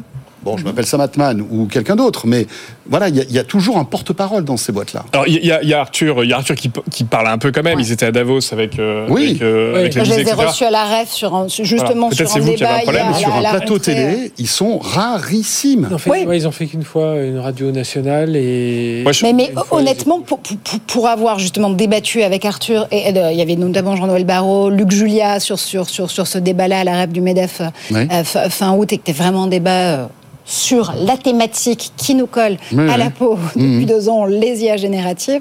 Euh, honnêtement, Arthur est brillantissime, mais c'est très compliqué de réussir à le faire sortir justement dans De sa, de sa coquille et de. D'accord, ok. Je pense que c'est assez trop tôt. Voilà, ils ont, euh, ils ont beaucoup, beaucoup d'attentes. Ok, ils ont 300-400 millions levés. Euh, beaucoup de choses, euh, tout le monde attend. Et je, co- je, je comprends qu'ils souhaitent se concentrer encore sur. euh, Et tu- c'est trop tôt, un peu Je trop pense tôt pour ça. qu'ils ils t'enverront peut-être un petit peu plus Cédric O, par exemple, pour défendre. euh, Même pas. Il nous, a- Même pas. nous avait envoyé. euh, On a Cédric de temps en temps, hein, qui est un fidèle de Tech Co, qui vient débriefer l'actu. euh, Dalan, là, euh, plus de son. euh, Charles, Charles est venu. euh, Samuel qui, qui, qui les, qui Jean-Charles ouais, ouais, qui, les, Qui est investisseur. Mais non, non mais tu sais, on, on retrouve un syndrome, et moi je trouve qu'on en a un aussi euh, qui, a- et, qui pour moi me paraît une évidence aujourd'hui, c'est Renault dans les, voitures. Euh, Renault, alors c'est les ingénieurs qui parlent aux ingénieurs, ils ont fait Ampère, euh, l'électrique c'est super. Euh, pendant ce temps, la Tesla qui fait des voitures parfois moins bonnes, hein, euh, euh, mais euh, tout le monde en parle. Bah, alors, il y a Elon Musk bien entendu, mais même ils font beaucoup de, de battages. Et la Renault, alors, et Ampère du coup ils le mettent plus. Ah, C'est que des ingénieurs, c'est une vraie une vraie boîte d'ingénieurs. Et je trouve que là, voilà, on retrouve un peu ce, ce travers et voilà, on regrette. Alors, on aimerait évidemment avoir Arthur. C'est peut-être un peu tôt en effet, mais euh, voilà, c'est peut-être l'heure aussi où il faut commencer à, à sortir du bois. hein. Les Lighton commencent à sortir, les les Dust, euh, les Poolside, enfin Photoroom. Puisqu'on est dans les coups de gueule, Yann Lequin. On adorerait avoir Yann Lequin. Alexandre, tu le connais. Envoie-lui un petit plaisir. SMS. Tu lui dis François Sorel, Frédéric Simotal, ils sont adorables. Luc Julia vient souvent, lui aussi. Oui. Tu seras entre, entre, juste entre gens de bonne compagnie. Non, mais c'est c'est- c'est- en- encore une fois, Non, bon, en alors plus, il a un agenda, je sais, euh, intouchable, mais de temps en temps, il est en France, j'imagine. Ouais, non, il- En tous les cas, encore une fois, si, si euh, il, euh, il entend parler de nous, on sera très heureux de le Ouais, en recevoir. plus, oui, c'est appréciable, c'est qu'on voit ces, prises de parole souvent sur X, Twitter, elles sont toujours euh, euh, mesurées. Enfin voilà, c'est pas quelqu'un qui s'emporte, enfin on le Euh, voit, c'est pas quelqu'un qui s'emporte. mais qui a des convictions. Non, non, mais il a des fortes convictions. Mais euh, Il est souvent seul contre tout le monde sur Twitter. Honnêtement, la, la bataille qu'on a vue en plus. en- alors, tu parlais justement de ces prix Turing que sont Yann Lequin, euh, Joe Hinton et, euh, et, euh, Joshua Benjo. Euh, il y a eu une prise de bec il y a quelques mois entre les trois, justement. Et ça, c'est très intéressant parce que ce que souligne aussi le prix euh, Time 100 Impact Award, le fait de récompenser Elle cette vision. moi, hein. Non, mais cette vision très particulière des IA génératives et des LLM, elle est extrêmement intéressante. oui, mais En il, gros, il- oui, a- il a des mais- vraies convictions qu'il Oui, défend. mais et parce que sont défendues toujours avec mais- justesse et sans, Mais sans non, être un. parce que justement, on, on a aujourd'hui, je sais, vous allez peut-être me contredire, mais on a affaire aujourd'hui à un schisme dans le monde des IA génératives. Tu as d'un côté, et on l'a vu encore une fois avec euh, le festin total euh, chez OpenAI euh, il y a quelques mois, où c'est finalement la version business d'OpenAI qui a gagné contre la vision recherche.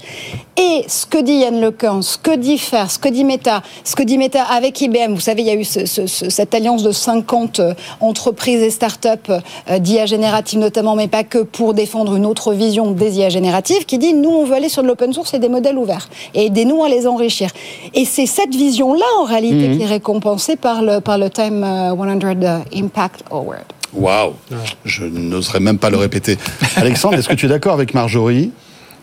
Oui, oui, il défend une vision euh, open source, ouverte, euh, optimiste. euh, des développements de l'IA contre beaucoup de gens qui, euh, par sensationnalisme en général, euh, défendent la vision des, de Robocop et de, euh, voilà, de- du robot qui, tueur qui va émerger euh, de l'AGI.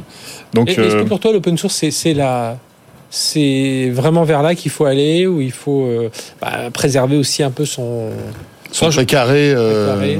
Non, je, je suis comme lui. Je, enfin, j'ai été biaisé par mon mentor, mais je pense que plus c'est ouvert, que les gens comprennent, euh, que les gens peuvent s'approprier la technologie et, et qu'on s'éduque, je pense que la solution est là et pas dans la contrainte. euh, la contrainte est de tout fermer, de dire c'est interdit de toucher ça, ça marchera jamais. Mais ce qui Ouais. est hyper intéressant, c'est le schisme qu'il va y avoir sur la GI, parce que justement, Yann, Yann Lecan, encore une fois, tu, tu as travaillé avec lui de très très près, lui dit euh, AGI, donc il y a une partie AI générative, ça Mm. c'est une chose, et la partie AI générale, qui en est encore une autre, qui elle dit on va pouvoir atteindre un jour une intelligence artificielle Humaine. de niveau humain. Hmm.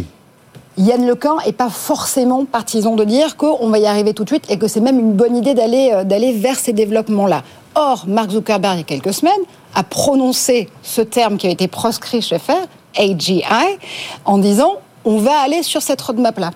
Et ça, ça va être intéressant de voir comment justement Yann Lequin va réussir Ouais, à, le- effectivement. à Ouais. pouvoir le, le gérer chez Fer. Peut-être qu'ils se sont envoyés des petits messages sur Messenger ou sur WhatsApp. Sur Messenger, oui. Peut-être sur, sur WhatsApp. Sur message, ce serait drôle. sur En, en serait tout cas, en- je me souviens au campus à Facebook en 2015, euh, on voyait euh, une fois par semaine, il avait un one-on-one avec euh, Ah. Zuckerberg. On les voyait pendant une heure marcher, faire les allers-rets-retours dans, dans la rue qui est au milieu du campus. Euh, donc il a fait la, il a fait la formation Mhm. de, de, de Marc sur le- sur l'IA et peut-être que ça y est, l'élève euh, s'émancipe de ça. On verra. Voilà. Ou- mais les raisons cas, business aussi. Ne boudons pas notre plaisir. Euh, la star de l'intelligence artificielle, elle est française. Elle s'appelle Yann Lequin. Dans l'actualité aussi, euh, l'hôpital d'Armentières. Alors là, nous sommes dimanche dernier, 2 heures du matin. Euh, eh bien, tout, tout s'arrête. Enfin, en tout cas, le service des urgences ne fonctionne plus dans cet hôpital. C'est eux qui décident hein, de tout. Oui, parce que ça commençait vraiment à aller mal. Un rançongiciel qui s'est euh, donc euh, mis en route. Euh, L'hôpital a été fermé pendant plusieurs heures. Alors pas tous les services, mais malgré tout, il a fallu avoir une cellule de crise. Euh, effectivement, Fred, malheureusement, ça faisait un moment qu'on n'en parlait plus dans Tech mais on a eu notre grande saga euh, des euh, institutions, alors des entreprises ou des hôpitaux qui étaient victimes de ransomware. C'est pas terminé. Hein. On l'a vu encore ce week-end. Je trouve que là, euh, les gens ont du mal à, à prendre la leçon quand même. hein. Énième hôpital euh, attaqué, on se disait qu'aujourd'hui, euh, que- Mm. alors qu'il y a encore des attaques, oui, euh, il continue à rien avoir, mais se faire avoir encore comme ça, on se dit non mais là il y a un vrai, il y a un vrai problème de, de, de, de gouvernance globale euh, de cette cybersécurité au niveau des hôpitaux. Et puis je pense qu'il faut commencer un peu à, à serrer. Enfin, euh, je sais que quand je suis au campus cyber, ça, ça remue un peu quand je dis ça, mais moi je pense qu'il faut commencer à serrer un peu. C'est-à-dire que les gens qui se font avoir par les, quand on sait pas, on touche pas. Voilà, dans, dans Ramé de l'air, ils disent une, un truc un peu plus, un peu plus euh, vulgaire pour, pour dire ça, mais je trouve que souvent, il y a trop de gens qui ouvrent On encore des mails, même si on se fait avoir et tout ça, mais posez-vous la question. Enfin, aujourd- aujourd'hui, euh, on, reçoit, on reçoit tous des mails. Genre, je te montrais tout à l'heure encore. ah Non, c'est Aléa que j'ai montré un SMS que j'ai reçu qui était très étrange, très bien fait. Mais justement, le fait de s'interroger, alors je suis un peu plus alerté, mais je trouve qu'aujourd'hui, euh, voilà, je connais une, une entreprise. euh, la première fois que la personne a, a cliqué, eh bien, on lui, on, lui, on lui fait un petit rappel. Deuxième fois, on la met en formation. Troisième fois, il va voir son RSSI et là, c'est droit dans les yeux. Quatrième fois, c'est on va voir le RH avec son chef de service. On dit bon, euh, vous faites exprès ou quoi? Et je trouve que là, il y a aussi au niveau des utilisateurs, oui, euh, un médecin, euh, c'est compliqué. Mais justement, un médecin, il doit aussi être formé à ça aujourd'hui. Ça doit faire partie de son de son ADN, quoi. Alexandre, Ouais, c'est sur- toi sur qui as le- choisi ce sujet. Alors sur- oui, je voulais parler de l'hébergement. Euh, mal- malheureusement, après, en fait, souvent les, les hôpitaux et d'autres euh, institutions publiques sont obligés entre guillemets de, de faire des choix d'hébergement euh, pour des raisons de souveraineté ou de perception du public de je peux pas aller chez Google ou chez Amazon. Mais en fait, Amazon, je veux dire quelque chose horrible. Euh, mais les, les, les, les, clouds les plus sécurisés du monde aujourd'hui sont justement, pour l'instant, ces, ces clouds-là. Les plus attaqués sont les plus sécurisés. Quand vous êtes à Facebook, vous avez euh, des, des- des milliers d'attaques euh, tous les jours, y compris de, très haut niveau, des centaines d'ingénieurs en interne qui font que ça. Et donc le choix cornélien, c'est est-ce que je vais... mais d'un autre côté, on va jamais progresser avec des, des offres souveraines si on les utilise pas. Et donc on est un peu dans un choix difficile. Ouais, mais c'est une impasse ou pas Est-ce que c'est une impasse à ton avis, Alexandre? Parce que d'un côté, en gros, tu nous dis, bah, soit tu choisis une voiture qui n'est pas blindée mais qui est française, soit tu choisis une voiture qui est blindée mais qui est américaine, quoi. Euh, c'est ça. Alors, je ne veux pas simplifier et dire que tous les clouds français sont nuls, euh, c'est pas la spécialité, mais, mais, mais, mais quand même, il y a de fortes probabilités que dans certains cas, les choix d'hébergement. l'hôpital d'Armentières était, on, on- on- on sait un petit peu ce qui s'est passé dans les entrailles du, du service. C'est un problème de cloud, c'est ça? C'est en général, ça vient, c'est soit des attaques sociales comme ça, soit le problème de cloud, soit, soit le pire, c'est que euh, j'héberge moi-même mes serveurs dans la cave en disant c'est plus sécurisé parce que c'est moi qui Oui, les ai. c'est- c'est- C'est une aberration logique. C'est souvent un prestataire extérieur Ah, qui voilà qui a accès au, Ouais, réseau et le réseau voilà il, il rentre il rentre là-dedans. Mais c'est pas par hasard que Microsoft a récupéré le Edge Data Hub hein, avec des avec une, une gouvernance. on en euh, enfin, c'est parlait. Avec la bénédiction de la CNIL. L'a à, cause de la, perception, et donc de la exactement ce que je, perception, alors. ce que je voulais dire. Aujourd'hui, Microsoft c'est 12 milliards de dollars de chiffre d'affaires dans la cybersécurité. Hein. De, de R&D Euh, de chiffre d'affaires. Ah, De c'est- chiffre d'affaires, d'accord. Mais euh, c'est en plusieurs milliards de En chiffre R&D. d'affaires, c'est le numéro un mondial. Alors, Ouais, c'est lui qui, a les- le, qui est le plus massivement aussi exposé euh, par ces logiciels. Mais euh, là, je, re- je reviens à ce que dit Alexandre. C'est, c'est euh, oui, euh, aujourd'hui. euh, Mais est-ce que la meilleure solution, comme on en parle souvent avec Fred, c'est pas l'association entre un- une pépite française et un cloud américain C'est ce qu'ils sont en train de faire, Atos, par ouais. exemple. Thales Google. Hein, Thales Google. Thales, ouais, pas- pas tous, ouais, voilà, ça c'est un très bon exemple, je pense, de très bonne Azure, euh, démarche.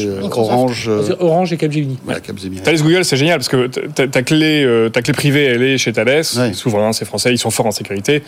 Euh, et euh, ton hébergement, euh, voilà, il est chez Google, c'est un peu le meilleur des deux mondes. Je pense que ce genre de solution pourrait Mhm. être euh, intéressant. Ouais. Mais bon, on ne parle pas beaucoup de VH, on ne parle pas beaucoup de Scaleway dans cette Bah, histoire-là. OVH est en train de faire des essais, euh, notamment, me semble-t-il, avec l'assistance publique, sur la gestion d'une partie des datas euh, de santé. Tu, Mhm. Me semble que tu en as parlé avec Octac euh, Clabac quand tu l'as reçu vrai. dernièrement. vrai. Mm, mm. Euh, donc on va voir justement la façon dont les clouds européens, français, fussent-ils souverains, peuvent justement proposer en matière de défense et de sécurité là-dessus. Ouais, et puis euh, aujourd'hui, on voit beaucoup d'entreprises. Alors, les hôpitaux n'ont peut-être pas ce budget d'avoir du cloud hybride, c'est-à-dire d'avoir euh, Mm. euh, deux, trois sortes de cloud. Mais voilà, parce qu'il faut quand même faire avancer, oui, ces offres de cloud, hein, OVH, bon, qui, qui en plus investit. Enfin voilà, ils, ils Mm. montent dans les couches logicielles, et- etc. Mais, mais encore une fois, voir un hôpital attaqué aujourd'hui, euh, euh, non, c'est pas possible. Quoi. Et puis voilà, un service d'urgence qui est paralysé pendant plusieurs heures. Ça va avoir des conséquences, évidemment. Euh, on l'imagine très facilement dramatique. Merci beaucoup à tous les trois. C'était top. Merci Marjorie. Merci à toi. À très bientôt dans Tech Co. Marjorie Paillon, journaliste. Merci Alexandre Lebrun. Cofondateur et président de Nabla et ancien chercheur en IA chez Meta. Voilà. Petit SMS américain, on serait ravis de le recevoir Co. le mec un peu lourd, tu sais, mais qui est- bah, voilà, c'est comme ça. Avec son lui, il peut pas dire non là. Euh, là, euh, là, bah, là, là, En voilà, il y a- passage en France. il y a quelques témoins, quelques témoins. En tout cas, non, mais on serait très honoré de, de le recevoir, bien sûr, et c'est une plaisanterie. hein. Et Frédéric Simotel, journaliste à BFM Business. On se retrouve demain, demain pour une émission exceptionnelle puisqu'on va parler d'intelligence artificielle et des métiers du divertissement et des créatifs. Voilà, euh, les doubleurs, les comédiens, mhm. les scénaristes, tous ces métiers. voilà, le, financement aussi. Le financement, tout ça est bouleversé par l'intelligence artificielle, générative notamment, et on aura un plateau de choix avec euh, vraiment des personnalités qui, euh, voilà, nous expliqueront aujourd'hui l'état des lieux sur ces sujets. Donc ce sera demain à partir de 20h. Euh, messieurs, dames, merci. Mais Tekenco n'est pas terminé. On a encore une demi-heure à passer ensemble. Dites donc, avec euh, euh, dans quelques instants, eh bien l'Arcom qui veut réunir la TNT sur une appli. C'est une petite révolution, mine de rien. Imaginez une appli sur votre téléconnecté avec toutes les chaînes de la TNT. C'est plutôt une bonne nouvelle. On va en parler. Et puis une start-up Space Tech qui s'appelle Ion X, qui est spécialisée dans la propulsion et qui se, charge, qui se charge en fait de remettre les satellites au bon endroit quand il y a des problèmes de euh, je sais pas comment on dit, de mise en bonne orbite ratée. Enfin, mais bon, le, fondateur qui sera avec nous nous expliquera tout ça beaucoup mieux que moi. Euh, vous restez avec nous. On revient dans un instant avec notamment euh, Léa Benaïm pour le Tech Flash, comme ça chaque soir. À tout de suite. Tech Co, la quotidienne Tech Flash. Voilà, merci d'être avec nous, euh, peut-être en direct à la radio ou euh, en replay. C'est Tech Co, la quotidienne jusqu'à 21h30 sur BFM Business. Et dans un instant, Juliette Théry sera mon invitée. Elle est membre du collège de l'ARCOM. On va parler de cette appli TNT qui pourrait arriver euh, eh bien, sur les téléconnectés. Ce sera dans quelques instants, mais auparavant, euh, c'est le Tech Flash. En deux minutes, ce qu'il faut retenir de l'actu tech en ce mardi, c'est avec Léa Benaïm, journaliste à BFM Business. Bonsoir Léa. Bonsoir François et bonsoir à tous. Et à la de l'actualité, Microsoft et Apple peuvent enfin souffler. C'est officiel, iMessage et Bing ne seront pas soumis au DMA d'après Bruxelles. Ils ne sont pas suffisamment importants dans l'Union européenne pour les ranger dans la catégorie euh, des services essentiels. Les deux entreprises avaient bataillé des mois pour éviter euh, l'épée Damoclès européenne. Du côté d'Apple, le groupe plaidait pour euh, la non-popularité de sa messagerie en Europe. Et chez Microsoft, il soutenait que le moteur de recherche ne pesait que 3% du marché. C'est donc un pari gagné pour les deux mastodontes américains. Une bonne nouvelle pour tous ceux qui souffrent d'apnée du sommeil. Samsung a obtenu deux agréments importants pour ses montres Galaxy Watch. Aux États-Unis et en Corée du Sud, la marque a reçu l'aval des autorités de santé pour ajouter la détection de l'apnée du sommeil à son application. La fonctionnalité sera disponible dans le courant du troisième trimestre, une date qui coïncide avec le lancement de sa prochaine gamme Galaxy Watch 7. Amazon Prime Video va dégrader le son de vos séries si vous ne payez pas. En plus de rajouter de la pub, Amazon va aussi retirer deux fonctions, le Dolby Vision et le Dolby Atmos, des fonctionnalités qui vous permettent d'avoir une meilleure qualité vidéo et sonore. Il faudra donc rajouter 3 dollars de plus par mois pour avoir un abonnement sans pub avec ces deux fonctionnalités. Autrement dit, en plus des publicités, la qualité sonore sera dégradée si vous ne, euh, si vous ne payez pas le tarif premium. Disponible pour le moment qu'aux États-Unis, l'offre devrait bientôt arriver en France, mais on ne connaît pas encore le prix. Et puis le classement des ventes de smartphones 2023 est sorti. Apple et Samsung occupent les 10 premières places à eux seuls. Le smartphone le plus vendu de 2023, c'est l'iPhone 14 Pro Max avec 34 millions d'exemplaires, suivi de près par euh, l'iPhone 15 Pro Max et ses 33 millions d'unités vendues. Un score impressionnant alors que ce dernier est arrivé sur le marché qu'en octobre. Les 5 premières places sont donc des iPhones et Samsung arrive à partir de la sixième place avec le Galaxy A54 5G. Ah, et puis euh, François, pour finir, un nouvel épisode de votre rendez-vous jeu vidéo est disponible sur la plateforme Tech Co. C'est multijoueur présenté par euh, Melinda Davansoulas et je vous propose tout de suite d'en écouter un extrait. Aujourd'hui, est-ce que les jeux, faire un jeu service, c'est une bonne idée euh, bah. Alors, qui se lance dans l'explication d'un jeu service? Allez, Sylvain. Euh, moi, je suis, un, je suis un peu un spécialiste des jeux à service parce que j'aime bien le concept. Euh, voilà, parce que je, je, joue beaucoup à Destiny, qui est quand même le un des premiers gros jeux à service, en tout cas tel qu'on peut le concevoir aujourd'hui. Mais euh, oui, je pense que c'est toujours une bonne idée. C'est pas, c'est pas, il y a, y a, un a priori généralement négatif auprès des joueurs, mais ça c'est à cause des échecs du passé qui ont fait que les joueurs s'en sont un peu dégoûtés. Mais c'est pas une mauvaise idée d'en faire un. Pour autant, en fait, ce qu'il faut, c'est faire en sorte que le studio qui va s'emparer de ce jeu à service soit staffé pour faire des jeux à service, qu'il y ait une véritable vision et pas uniquement autour des microtransactions. Le, le euh, aujourd'hui, en fait, on a trop tendance à se dire ah, euh, jeu à service, c'est pour que ça rapporte beaucoup d'argent. Bah, c'est un peu la définition quand même. Le principe d'un jeu à service, c'est un jeu qui est prévu sur du long terme. Un flux de oui, mais du contenu. En théorie. Voilà. Pas, pas euh, le truc, c'est que en fait, en ayant uniquement ça, et c'est un peu ce qui se traduit par Suicide Squad, c'est en, en, en, ayant uniquement dans le dans le viseur l'argent que ça peut rapporter, ça mène à Suicide Squad, à Anthem, à euh, plein d'autres jeux euh, ou, même à Avengers. Aujourd'hui, il faut que, oui, bien sûr que l'économie d'un jeu à service est spécifique à ce, genre, mais à côté, ça n'empêche pas que il faut quand même aussi travailler l'intérêt du jeu, son suivi vraiment sur la durée, son, eh, son, son contenu de fin de jeu aussi qui est super important, et c'est aussi un des défauts de Suicide Squad. Voilà, multijoueur à retrouver sur la plateforme Tech Co, bien sûr, mais aussi sur l'appli RMC BFM Play. Tiens, puisqu'on parle de télévision, on va y rester maintenant avec mon invité. Tech Co, la quotidienne, l'invité avec un chamboulement. Hein. C'est vrai que la manière dont on regarde la télévision est en train d'être bouleversée. D'ailleurs, être en train, ça fait des années qu'elle est bouleversée. Euh, la télévision euh, ancienne, on va dire, qu'on recevait euh, grâce à une antenne sur le toit de la maison ou de l'immeuble, eh ben, tout ça est en train petit à petit de disparaître. Hein. Alors il y a encore 20%, je crois, à peu près des, Français qui regardent la TNT, mais pour la plupart, évidemment, Internet est passé par là, les box opérateurs, les applis sur les télévisions, les smartphones, les tablettes, etc. grappillent petit à petit des de marché sur la TNT. Euh, et on va en parler avec Juliette Terry qui est avec nous. Bonsoir Juliette. Bonsoir. Et merci d'être avec nous. Vous êtes membre du collège de l'ARCOM euh, et vous êtes là parce que, euh, en fait, vous avez annoncé récemment que l'ARCOM veut regrouper les chaînes de la TNT dans une application commune, euh, une espèce de repère finalement sur les télévisions connectées, mais j'imagine sur tous les autres appareils, on va en parler, qui nous permettrait de retrouver toutes les chaînes de la TNT très facilement sur les appareils qu'on achète. Évidemment, on a dit ça, mais on n'a rien dit, vous allez nous expliquer tout ça. Mais déjà, première question, quel est votre métier au sien, ou, plutôt votre mission euh, au sein de l'ARCOM, Juliette? Alors, j'aime bien le terme métier, euh, parce que tout de suite, ça prend une dimension très concrète, mise en œuvre d'une régulation. De quoi parle-t-on?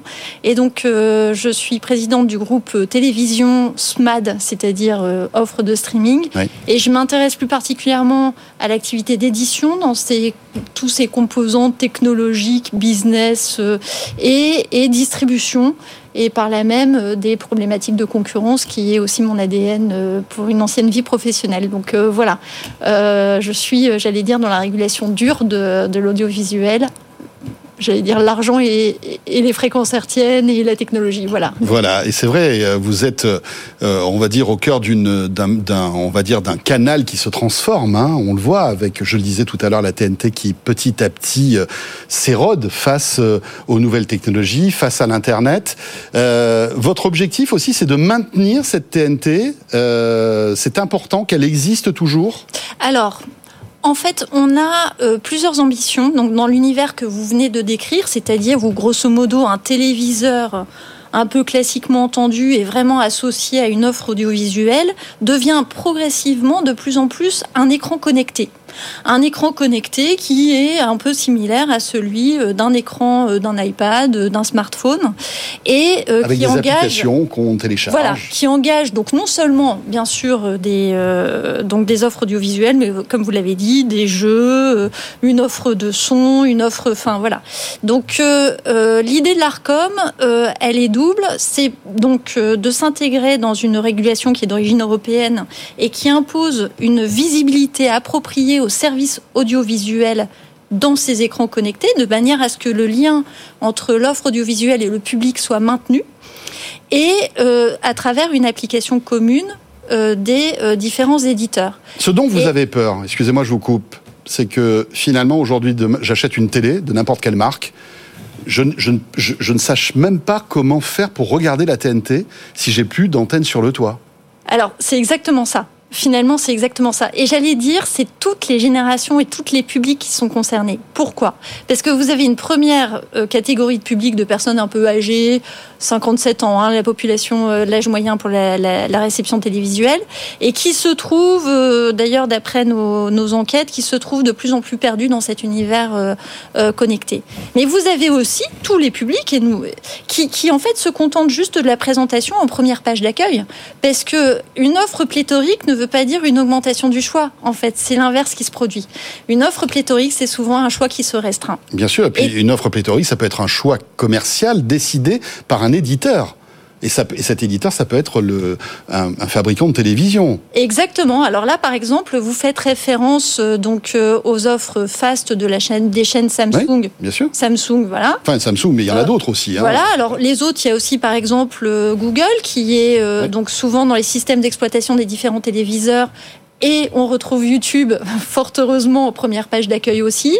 Et en fait, on a cette agrégation, enfin des, des, des entreprises qui fonctionnent avec une agrégation d'activités mhm. et qui placent aussi nos éditeurs, j'allais dire classiques, dans des situations qui sont extrêmement inconfortables. Donc euh, c'est euh, pour parler euh, de manière, euh, non non, mais c'est véritablement ça. C'est-à-dire que ça a été très sanctionné, très vu sous l'angle concurrence par le mhm. biais de, de sanctions des pratiques de self self-referencing, notamment contre Google.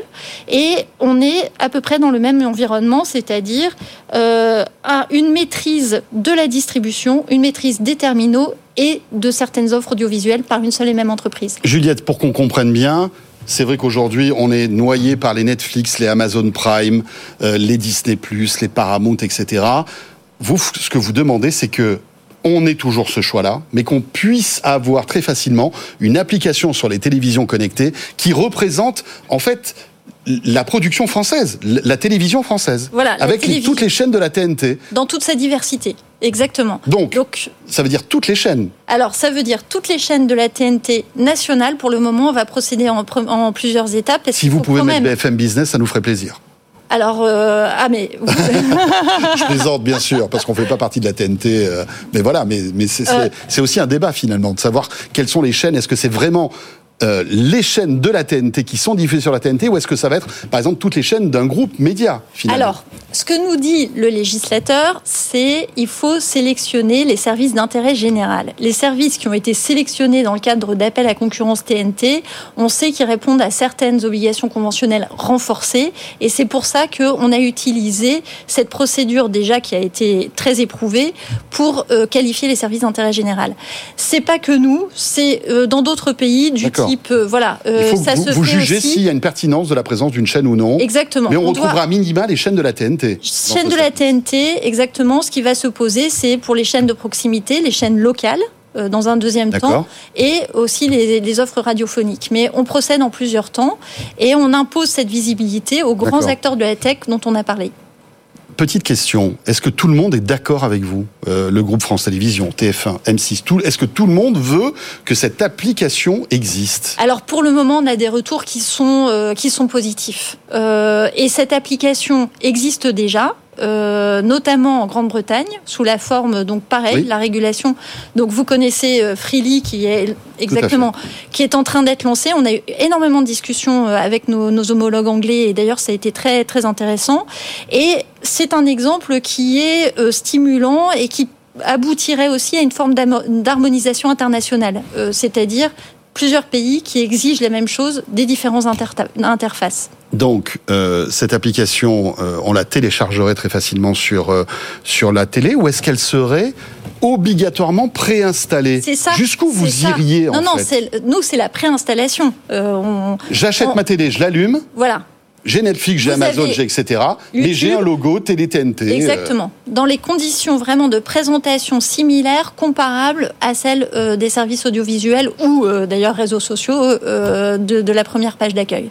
C'est-à-dire qu'on veut vraiment permettre à l'univers audiovisuel d'exister dans ce nouvel environnement applicatif. Juliette Théry, malgré tout, les usages, la manière dont on consomme la télé change.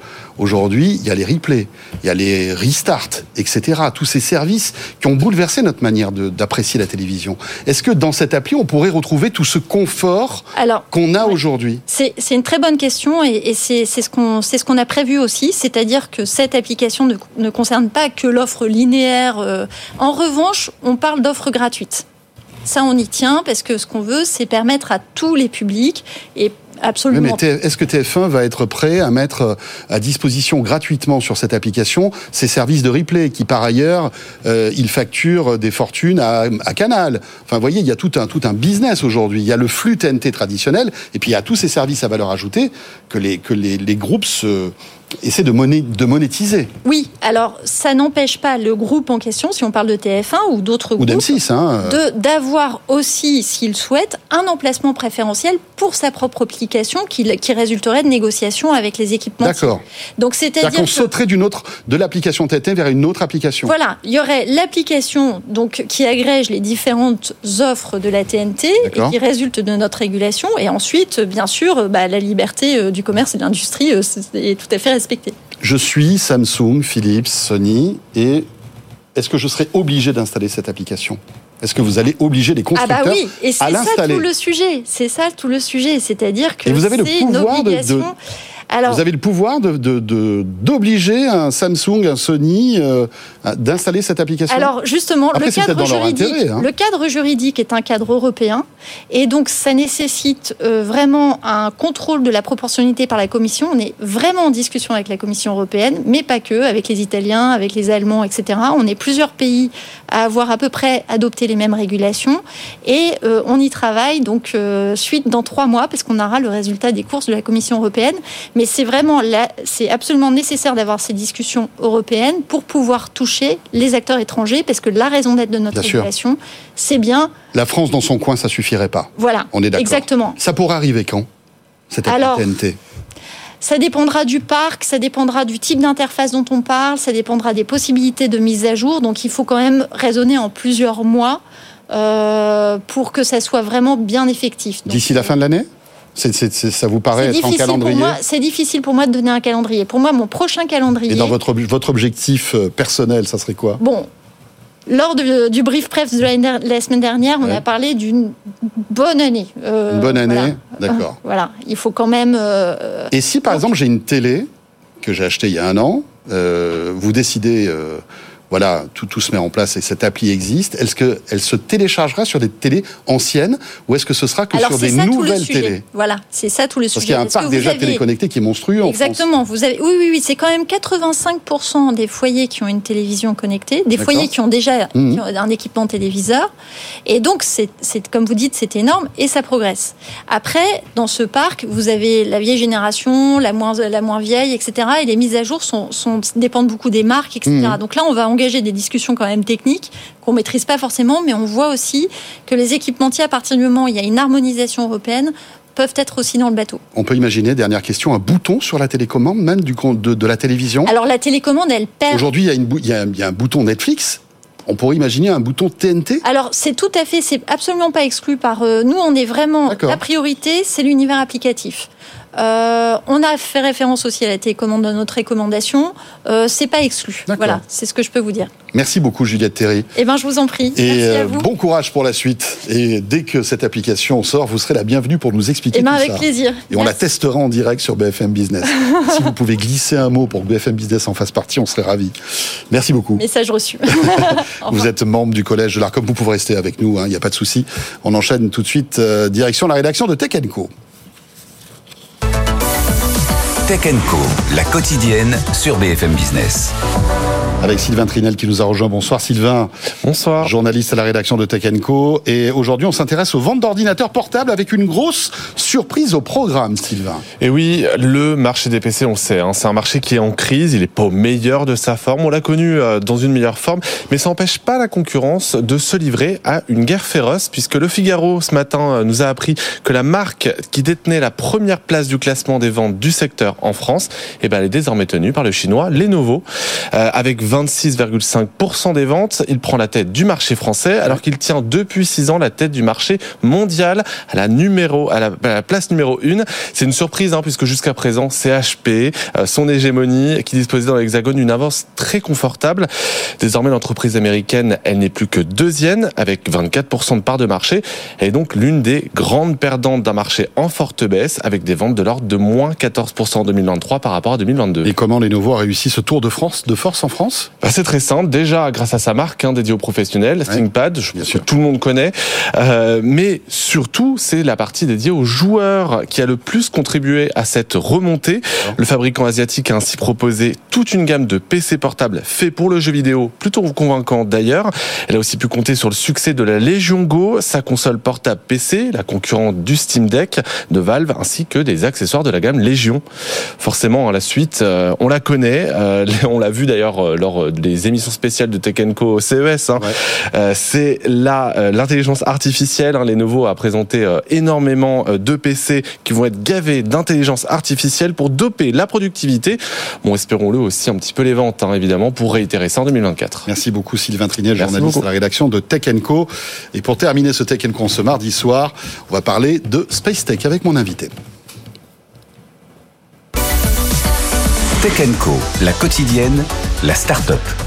Thomas Iriard nous a rejoint sur ce plateau. Bonsoir Thomas. Bonsoir. Vous êtes le PDG d'Ion X. Euh, alors, euh, évidemment, vous êtes une start-up dédiée à l'espace. Hein. Votre métier, en fait, c'est de créer des moteurs de la propulsion euh, dans l'espace avec une nouvelle technologie. Euh, on se dit waouh, c'est là c'est pas la propulsion, si j'ai bien compris, des fusées, mais des satellites hein, que vous mettez en place. Est-ce que vous pouvez nous présenter Ion X et euh, votre métier? Oui, effectivement. Alors pour vous rappeler un petit peu l'histoire, la société a été co-créée en mai 2021 conjointement par le CNRS et un startup studio qui s'appelle TechnoFounders. Et le but effectivement de la société, c'est de développer un nouveau type de propulsion pour satellite à la base d'une technologie qui a été développée par notre cofondateur Jacques Girac Mhm. au laboratoire de nanosciences du CNRS et qui est une propulsion type euh, ionique, à savoir, donc on, pourra rentrer dans les détails si vous le souhaitez, mais on arrache des ions d'un liquide, ces ions partant à, très haute vitesse, plusieurs centaines de kilomètres secondes, et c'est ainsi qu'on propulse les satellites. Donc notre métier, si vous voulez, c'est d'apporter de la mobilité aux satellites dans l'espace pour leur permettre d'effectuer leur mission régalienne euh, en l'air pendant les plusieurs années que, peut durer leur mission. Parce que évidemment, on n'est pas tous des spécialistes de satellites, mais un satellite, euh, quand il est dans son orbite, en fait, on se dit il bouge plus, mais en fait, il bouge quand même. Hein. et l'idée, c'est qu'il faut corriger euh, cette orbite grâce à des petits moteurs. C'est ça Effectivement, tout à fait. Alors forcément, un satellite a des moteurs Forcément, un satellite a des moteurs. Euh, alors, il y, a plusieurs éléments de réponse, mais par exemple, si on prend le parallèle de l'aviation, euh, un avion, il va avoir des moteurs pour décoller, évidemment. Ça, la parallèle sera plutôt les lanceurs, les fusées. Et ensuite, il va utiliser ces moteurs bah, pour se déplacer dans l'air. Le satellite, c'est exactement la même chose. On va utiliser une fusée pour le mettre en orbite, une fois qu'il est circularisé. Il va notamment avoir besoin de ces moteurs pour effectuer ce qu'on appelle du maintien à poste, à savoir les hautes couches de l'atmosphère sont faiblement denses, mais constituent quand même une force de frottement sur le satellite. Si on ne compense pas cette force de frottement de temps en temps en augmentant la vitesse avec un moteur, le satellite petit à petit va ralentir et puis la gravité terrestre va l'entraîner à, redescendre sur Terre et donc va brûler. Donc ce type de euh, correction d'altitude, on le fait avec des moteurs. Il y a aussi une autre type de, manœuvre, ça va être euh, l'évitement de débris. Euh, alors on pourra en parler, il y a des aspects réglementaires autour, de, de, cette chose-là. Et puis la dernière manœuvre en fin de vie, puisque si on veut éviter que le satellite reste en l'air indéfiniment, mhm. on va faire un boost de désorbitation pour lui permettre de redescendre. Voilà, c'est-à-dire qu'on le sort de son orbite et puis après la gravité se chargera en fait de le faire redescendre sur Terre et quand il redresse, quand il redescendra et rentrera dans l'atmosphère, il, est désintégré. Mais ce qui est, intéressant, c'est que euh, aujourd'hui la propulsion des gros satellites, on sait faire. Là où c'est plus compliqué, c'est ce que vous nous dites, c'est sur les petits satellites. Et c'est là où vous entrez en jeu. Oui, effectivement, parce qu'autant sur les gros satellites, si on regarde le marché de l'espace un petit peu traditionnel en orbite géostationnaire, on a historiquement des grosses plateformes de plusieurs tonnes, avec des grands panneaux solaires, des grandes batteries on a le loisir d'avoir une propulsion qui est plutôt encombrante, euh, puissante, euh, et on a, euh, entre guillemets, la consommation électrique pour avoir une propulsion puissante. Là, on est plutôt sur un marché qui est en train de se miniaturiser, et l'histoire récente le montre, et on passe de satellites historiquement de quelques tonnes à des satellites qui vont faire quelques dizaines de kilos. Et donc, on va faire face à des contraintes d'encombrement, de limitation de la puissance électrique disponible à bord, et donc on est obligé de développer une propulsion qui soit compacte et économe. Et c'est exactement sur ce segment-là que nous on joue. Donc vous êtes sur un segment qui va, qui est en train d'exploser, hein, donc c'est petits satellites euh, qui sont qui coûtent beaucoup moins cher hein, d'ailleurs, hein, et ça permet à des startups de tester des choses et de, de lancer des services, euh, même s'ils n'ont pas énormément d'argent. Euh, et typiquement, vous vous attaquez à qui? Est-ce que bon, il y a Starlink par exemple qui est en train de cartonner avec tous ces satellites qui permet d'avoir une connexion internet au débit. Est-ce que demain ça pourrait être l'un de vos clients? Est-ce qu'il pourrait être intéressé par votre technologie? Alors ça, ça, pourrait, mais quand on regarde le marché, il n'y a pas un marché des petits satellites, il y a différents marchés en fonction de la masse de ces satellites-là. Les Starlink, ça fait partie des gros petits satellites qui vont faire entre 200, 300, 400 kilos. Euh, et puis par ailleurs, en termes de, de go-to-market ou d'accessibilité commerciale, c'est compliqué d'adresser directement un géant comme Starlink parce que ça va être des milliers de satellites. Il faut avoir un degré de fiabilité et de performance exceptionnel. Et donc, pour une start-up qui entend mettre sur le marché une nouvelle technologie, c'est compliqué de targeter ces clients-là. En revanche, les satellites qui font quelques dizaines de kilos, disons entre 100, entre 10 et 100, 150 kilos, là, on a pléthore d'acteurs sur le marché euh, qui proposent des constellations de 20, 30, 40 satellites avec un, pack, un capex pour déployer cette constellation qui va être plutôt de l'ordre de 100 millions, là où un capex pour déployer Starlink, c'est plusieurs milliards. Donc, et donc, euh, en termes d'accessibilité commerciale et également de démonstration techno, c'est beaucoup plus facile pour nous d'aller sur ce marché-là, qui représente quand même, je le rappelle, plus de 50% de ce qui est lancé chaque année. Et vous en êtes où aujourd'hui de votre technologie? Alors aujourd'hui, comme vous le voyez euh, euh, à l'écran, on a des, des chambres à vide euh, qui sont des grandes cuves en inox aujourd'hui situées dans notre chambre, dans notre salle blanche oui, là, au labo de. Pour tous ceux qui sont avec nous à la radio, on voit le, voilà les, les, entrailles de votre labo. Hein, oui, exactement. Et donc les grandes cuves que vous voyez à l'écran, qui sont situées dans, dans, le labo du, du, C2N, le labo de nanosciences du CNRS, nous permettent de recréer le vide spatial. Donc on a une pompe qui aspire l'air dans cette grande cuve on descend à des vides de l'ordre de 10 ou 6 millibars, représentatifs du vide spatial. Nos moteurs, dans ces, dans ces chambres à vide, fonctionnent. Donc on les teste toutes les semaines. En revanche, euh, le vrai jalon pour nous, c'est le premier vol en orbite. Et ça, ce sera fait en octobre de cette année, dans le cadre d'une mission de l'ESA. Et on volera sur une mission SpaceX euh, euh, à partir de la Floride. Voilà, en octobre. Donc le prochain grand jalon technique, c'est octobre. Eh bien, vous reviendrez nous en parler quand tout ça aura réussi. Merci. Avec grand plaisir. Thomas Iriard, PDG donc Dion X. Voilà encore une pépite euh, Space Tech qu'on voulait vous présenter ce soir pour terminer ce Tech Co. Merci de nous avoir suivis. Toujours un plaisir que de vous accompagner chaque soir. On sera là demain, mercredi, 20h comme d'habitude, en direct à la radio, à la télé, puis les replays et les podcasts qui vous attendent. À très vite.